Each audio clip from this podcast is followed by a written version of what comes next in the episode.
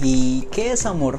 Definamos realmente esta palabra tan confusa y tan bella porque realmente ha llegado a tener una controversia entre esto. O es bueno o es malo. ¿Se ama para sufrir o se ama para vivir? ¡Wow! ¡Qué controversia más enorme! Pero seamos claros, todos vivimos en relaciones, por lo tanto hay que saber amar, porque si no se sabe amar, existe la problemática del odio y a raíz del odio vienen los problemas. Y a raíz del amor vienen las soluciones. Por lo cual quiero compartir hoy las relaciones de pareja. Y es un tema muy, muy extenso.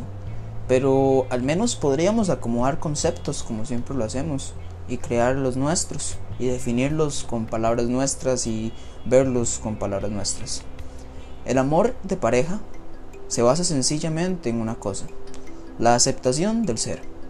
Aceptación del ser de mi persona y del ser que tengo al lado. Entender de que la persona que está al lado mío no me pertenece, simplemente está al lado mío.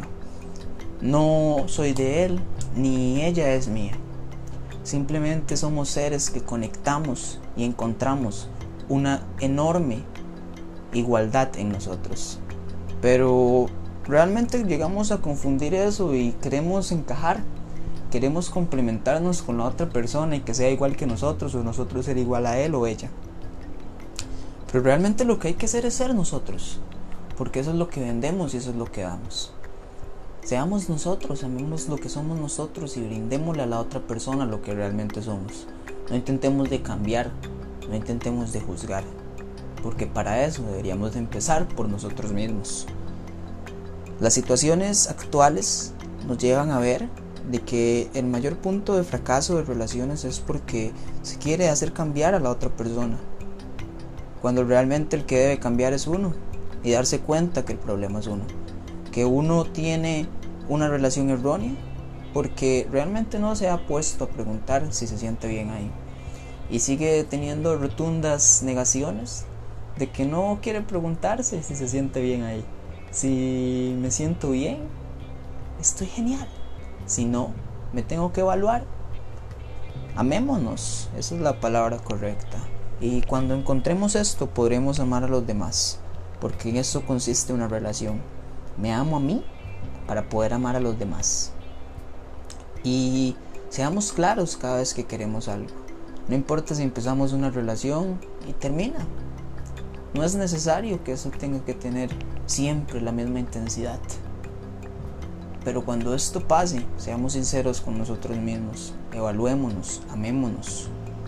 Seamos sinceros y no quitemos lo que las otras personas tienen o lo que las otras personas son. Porque es lo único que tenemos, el ser. Amo lo que soy, amo quien soy y cada día espero ser mejor para mí, y de esa manera darle a los demás, pero no olvidando que el amor empieza por mí. Es hermoso hablar del amor, y más cuando se habla de un amor de parejas, donde esto es un constante apoyo, no un constante declive. Y si es un declive para mi vida, como todo lo que es abstracto y me incomoda, lo quito. ¿Qué más da? Yo no soy eso yo no amo eso. Y es claro, porque cuando algo me incomoda es porque no está en mí, no es lo que me gusta, no es lo que amo, no es lo que deseo. Evaluémonos, siempre lo digo, porque no hay cosas imposibles, sino personas incapaces. Un saludo enorme y un abrazo. Gracias.